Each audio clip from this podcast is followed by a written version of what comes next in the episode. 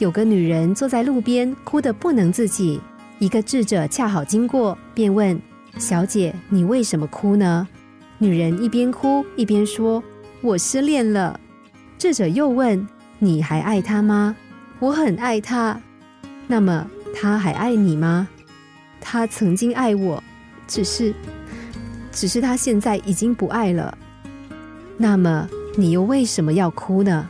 你只不过是少了一个不爱你的人。”他却少了一个爱他的人，其实该难过的应该是他，而不是你呀。有则故事是这样的：一个男人被女朋友背叛，还被骗了不少钱，他生气的跟一个禅师抱怨说：“师傅啊，我真不甘心，我应该怎么办？”不料那个禅师竟然笑嘻嘻的回答：“那你去把他杀了啊！”男子听了大吃一惊。这怎么可能，师傅啊，你怎么会叫我去杀人呢？禅师又说：“哈，你不想杀人吗？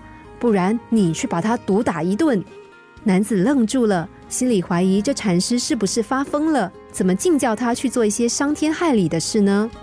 这时，禅师收起笑脸说：“失去一段感情，你做什么都没有用，你唯一能做的就只有放下。”感情世界里，不甘心是最没有用的情绪。常有失恋的人说：“我付出了这么多感情，我不甘心。”这个不甘心造句里付出的感情，也可以换成付出的金钱、时间、青春。但无论你的不甘心究竟是什么，说穿了，就算你再不甘心，又怎么样呢？